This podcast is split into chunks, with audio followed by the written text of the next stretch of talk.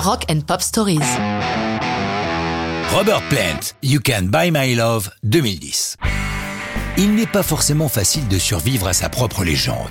Lorsqu'après une douzaine d'années en tant que chanteur inoubliable d'un groupe phare comme Led Zeppelin, pour Robert Plant, entamer une carrière solo n'est pas chose aisée. C'est la mort de leur batteur phénomène John Bonham qui a mis fin à Led Zeppelin. La première réaction de Plant, c'est de prendre du recul, et son nom disparaît quelque temps du devant de la scène. Mais le lion à la crinière flamboyante ne peut que rugir à nouveau. Et dans la première partie des années 80, il publie deux albums avec la complicité de Phil Collins. Puis, dans les années 90, il retrouve son complice Jimmy Page, le guitariste fondateur de Led Zepp, pour deux albums et une tournée mondiale durant laquelle le public est enthousiasmé de les voir à nouveau réunis. Pourtant, Plant décide à nouveau de prendre sa retraite, dont il ne sort qu'en 2005 pour triompher deux ans plus tard avec l'album Raising Sand en duo avec la chanteuse Alison Krauss qui leur vaut d'être honorés aux Grammy Awards 2009 où leur album est récompensé par quatre statuettes.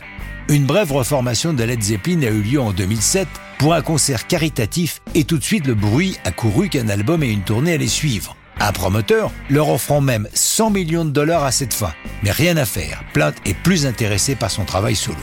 En 2010, il remonte un groupe sous le nom de Band of Joy et cherche à retrouver le son des 60s. À la recherche de nouvelles chansons, il tombe par hasard sur le Oxford American Magazine. Ce journal du Sud profond, cet Oxford-là est situé dans le Tennessee, est vendu avec un CD sur lequel Robert Plant découvre une chanteuse de rhythm and blues texane nommée Barbara Lynn. Elle y chante You Can't Buy My Love. Gauchère comme Hendrix, Barbara Lynn est une des rares guitaristes afro-américaines connues. Elle a écrit de nombreuses chansons, cependant, You Can't Buy My Love est signée par les frères Billy et Bobby Babino et se veut comme une réponse au hit des Beatles Can't Buy Me Love.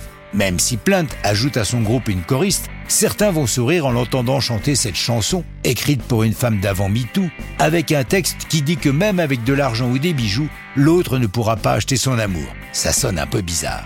Pourquoi avoir choisi aujourd'hui de vous parler de You Can't Buy My Love, qui n'est pas connu et qui n'a pas été un hit? Simplement parce que j'aime cette chanson et que j'adore Robert Plant. Et ça, c'est quand même une bonne histoire de rock'n'roll.